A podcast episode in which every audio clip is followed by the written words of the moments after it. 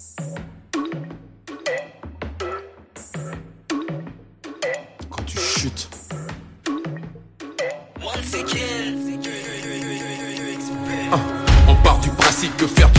aucune conséquence. Nos petits écarts étaient juste une crise de l'adolescence. Nos réticences, autant de prières, c'était juste l'ignorance. Pourtant, mon peuple périt parce qu'il lui manque la connaissance. Je viens peser le poids de mes actes et surtout leur impact sur ceux qui me regardent comme un exemple, un modèle en acte. Démocratie, chacun fait ce qu'il veut après tout. Pourquoi serais-je responsable de la chute de ces moutons sans but? Et pourtant, c'est un. Tiens, voilà. Soyons bénis dans le puissant de Jésus. Alors, euh, aujourd'hui, on va continuer par rapport euh, à cette discussion sur euh, le chrétien charnel. J'aimerais revenir sur la soumission. Parce que, en fait, le combat le plus dur pour l'enfant de Dieu, pour passer, en fait, finalement, du chrétien charnel à spirituel, c'est la soumission à Dieu, en fait. La soumission à Dieu, de d'arrêter d'essayer de faire les choses par nos propres forces, mais de laisser Dieu, à Dieu toute la place en fait. Il y a un pasteur qui disait que si euh, l'enfant de Dieu, le chrétien, veut tout contrôler, il vivra une vie ordinaire. Mais euh, lorsque le chrétien laisse le contrôle à Dieu, c'est à ce moment-là qu'il vit une vie extraordinaire. C'est euh, trop vrai en fait. Et j'ai appris il y a quelque temps que l'obéissance précédait bien souvent la compréhension avec Dieu. Il y a des choses que Dieu va juste te demander de faire et tu comprends pas pourquoi, mais tu sais que tu dois le faire, tu sens que tu dois le faire, ben fais-le. Fais-les tu sais pas euh, comment ça se passe en fait. Fais-les. Juste fais-les. Et tu verras euh, comment Dieu se glorifiera. Après, tu comprendras parce que Dieu va t'enseigner par rapport à ça. Mais si tu ne fais pas les choses, Dieu pourra jamais t'enseigner en fait. Et c'est là où est la foi. C'est euh, faire les choses sans forcément avoir tous les paramètres, sans forcément tout comprendre, mais juste parce que Dieu m'a demandé de le faire. Je le fais. Donc, euh, quelque chose de très très important. Aussi par rapport à tout ce qui est, euh, tout ce qui sont les péchés répétitifs, etc., etc. Le réel problème est bien souvent euh, la soumission à Dieu. Parce que euh, le chrétien qui va avoir des péchés répétitifs va se rendre compte que, en fait, il y a un problème de compréhension. On dit dans la parole de Dieu, dans euh, Jean 8, 32, vous connaîtrez la vérité, et la vérité vous affranchira.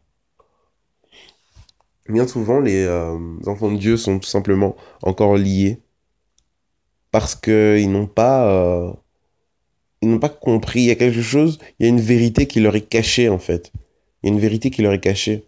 Par exemple, hier, on a discuté du fait que voilà, beaucoup de frères pensent que euh, voilà, c'est normal pour un homme d'avoir euh, des besoins euh, au-delà de la norme, de ne pas pouvoir avoir plus de mal de se contenir de manière sexuelle et de pouvoir, voilà, donc d'être sujet à, etc., etc.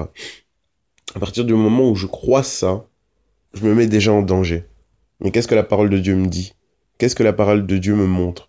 La parole de Dieu montre des hommes comme Joseph qui euh, étaient beaux physiquement et qui ont dit non au péché. C'était un homme. Il a dit non.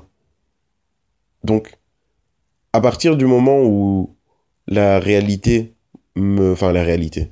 La société me dit A, mais que je vois dans la parole de Dieu que, oh, il y a B, ça existe. Dieu attend de moi euh, que je sois chaste comme pour une femme. Et il écrit dans la parole de Dieu que Dieu jamais va nous donner une épreuve qui sera au-delà de notre force. Mais qu'à chaque fois que l'épreuve sera là, il nous donnera la porte de sortie, le moyen de pouvoir sortir de là. Donc, puisque la parole de Dieu est la vérité, mais moi je me focalise là-dessus. Et là, je commence à comprendre que, ok, la société ment. Mais qu'est-ce qui se passe? On sait par exemple que les hommes sont euh, stimulés euh, visuellement. Ils sont stimulés visuellement. Et euh, l'ennemi a travaillé la société de sorte que l'homme soit presque constamment soumis à des stimulus, des stimuli euh, visuels.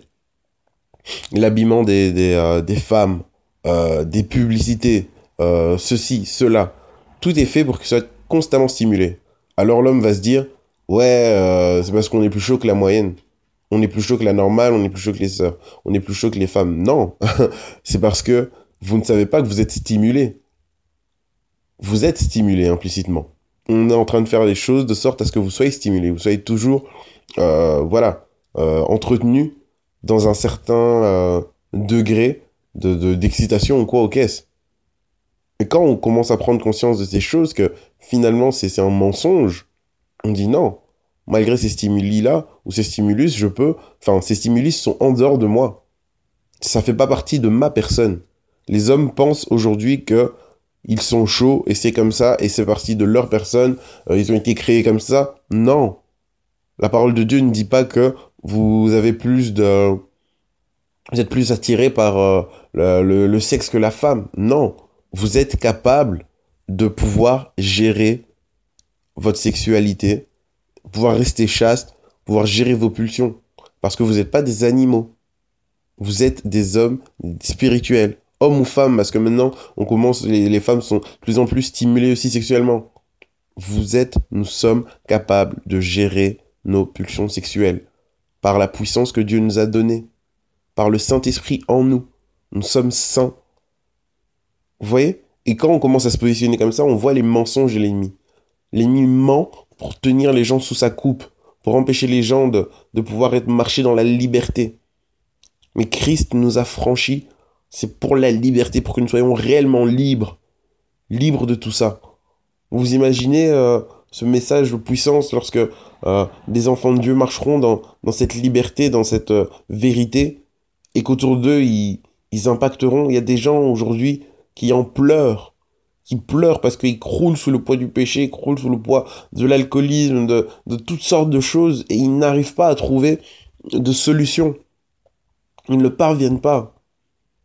Et nous qui avons cette liberté, nous avons juste à marcher dedans en fait, à accepter et dire Saint-Esprit, fais ton œuvre, fais ton œuvre, je me soumets. Ce que tu me demandes de faire, je le fais. C'est ça la soumission. Ce que tu me demandes de faire, je le fais. Si le Saint-Esprit vous dit, ok, ce type d'activité te pousse au péché, ok, j'arrête. Ce type de choses te pousse au péché, j'arrête. Ce type de personne te pousse au péché, j'arrête. Ce type de ceci. Il va nous indiquer. C'est ça la soumission à Dieu. Et ensuite, à partir du moment où on a posé cet acte, mais il y aura la résistance. Parce qu'on va pas nous laisser tranquilles. Aujourd'hui, euh, vous allez méditer sur euh, la joie. vous allez être euh, tenté vous allez être vraiment éprouvé dans cette joie. L'ennemi va pas vous laisser marcher dans, cette, dans la liberté et il va essayer de, de, de vous bousculer pour que la parole de Dieu qui a été semée dans votre cœur, qu'elle puisse pas produire du fruit en fait. Pour que vous ne puissiez pas aller de l'avant. Il va essayer un maximum de d'éprouver ça. Et donc il y aura des gens qui vont vous prendre la tête. Il y a des gens qui vont peut-être vous, manquer de respect, vous, vous poser des affronts pour que cette joie elle disparaisse. Mais à partir du moment où on sait et on n'est pas ignorant des dessins de l'ennemi, on se positionne autrement. Et on ne va pas voir les gens autour de nous comme euh, ouais mais voilà c'est mon frère qui m'a fait ça. Non, on va voir ça comme réellement ce que c'est. Une tactique de l'ennemi pour m'empêcher d'aller de l'avant. Et on refusera alors de rester euh, ou de laisser les dialogues de manière terre à terre. Mais on ira de l'avant. On ira de l'avant. Donc euh, Gloire à Dieu pour ça. Que le Seigneur puisse vraiment euh, nous, nous guider, nous guider, nous faire du bien, transformer nos vies. Et euh, c'est ça, c'est ça dont on a besoin. Arrêtons, soyons vigilants en fait. Et c'est pour ça que nous avons besoin de la parole de Dieu, pour pouvoir nous positionner en fait. Ok, euh, la société me dit que, mais qu'est-ce que la parole de Dieu dit de moi? Qu'est-ce que la parole de Dieu dit de moi? La société dit que ouais, voilà, euh, j'ai besoin de ça, euh, c'est normal que... Mais qu'est-ce que Dieu dit de moi? Que vraiment tous ces mensonges de l'ennemi qui retiennent les enfants de Dieu captifs soient brisés dans le nom de Jésus. Nous sommes une génération choisie, une génération des hommes et des femmes que Dieu a touchés, que Dieu veut transformer. Laissons la gloire de Dieu éclater. Laissons-la éclater. Laissons le Saint-Esprit faire cette œuvre en nous. Arrêtons d'essayer de faire les choses par nos propres forces. arrêtons de croire, oui, voilà, si je prends de la distance, quand je serai stable, quand j'aurai vaincu ma nature adamique, à ce moment-là, je pourrais rentrer dans la présence de Dieu. C'est faux. Tu la vaincras jamais, ta nature adamique. C'est d'ailleurs pour ça que le Saint-Esprit est venu. Pour nous permettre de faire ce que nous sommes incapables de faire. Il travaillera au-delà de nos forces, mais il ne peut pas travailler au-delà de notre volonté. On a le libre arbitre. Donc si on ne veut pas, mais le Saint-Esprit ne pourra, pourra rien faire. Mais si on veut, si on est conscient des choses, si on discerne que, en effet, Saint-Esprit, j'ai besoin de ta puissance, j'ai besoin de ton aide, j'ai besoin de ta présence, j'ai besoin que tu me transformes pour être agréable à Christ. J'ai besoin que tu me transformes pour être un réel témoin. Viens et fais ton œuvre en moi. Et à ce moment-là, là, il y aura un déclic et euh, les choses vont changer. Donc, euh, que la parole de Dieu soit réellement une référence pour nos vies. Une référence pour nos vies. Le problème de... et qui maintient les gens dans le, chrétien dans la chair, c'est la foi environnante. Tous les, on dit toutes les choses qui viennent euh, de, du monde et qui sont entrées dans l'église, qui, qui sont comme devenues un sens commun. Bientôt, dans nos générations, l'homosexualité, le transgenre, etc., c'est un peu un tabou. Mais il y aura des générations où ce sera la normalité. Mais fort heureusement, la parole de Dieu, elle ne change pas et les gens des générations futures devront encore se baser sur la parole de Dieu pour dire oh, ok, là on dit que c'est normalité, mais est-ce réellement normal que notre euh, que la parole de Dieu soit une référence? Méditons-la, disons-la, nous en avons besoin. Si nous éloignons de la parole de Dieu, nous nous éloignons de la vérité, alors le mensonge captivera, nous bloquera, nous empêchera d'exploser pour Dieu. Il nous empêchera même de, de vivre le bonheur, etc. Parce que nous savons que c'est Dieu qui a des projets de bonheur et non de malheur pour chacun d'entre nous. Mais comment accéder à ces projets? Comment accéder à cette réussite? Mais c'est en gardant cette parole près de notre cœur. Elle a le pouvoir de changer nos vies. Et là, c'est une porte d'entrée en fait. Pour la gloire. Donc voilà. Seigneur vraiment nous fasse grâce et nous guide. C'est une excellente journée en Jésus-Christ. Rien du tout. Je voulais pas faire du mal, j'ai dit pour rigoler. C'était une bagarre et je pensais pas que juste un écart, juste pour un soir. Les jeunes regardent tes acteurs sur eux, l'effet domino. Serviteur, sois conscient pour apprendre à te dominer. Tes concepts dominants, ta bouche qui déraille, peuvent avoir sur les jeunes des conséquences abominables. Attention à nos faits, attention à notre langage. Il devient parfois difficile de parler de Christ tellement certains frères ont fait des dégâts. On abandonne la foi à cause d'une blessure ou d'une parole qu'on n'a pas appréciée. Mais on ne pèse pas toujours le poids d'une telle décision. C'est que certains ont connu Dieu en nous regardant, et là on les entraîne dans notre chute. Leur sang nous retombera sur la tête. Tu n'es pas tout seul, pèse bien tes décisions.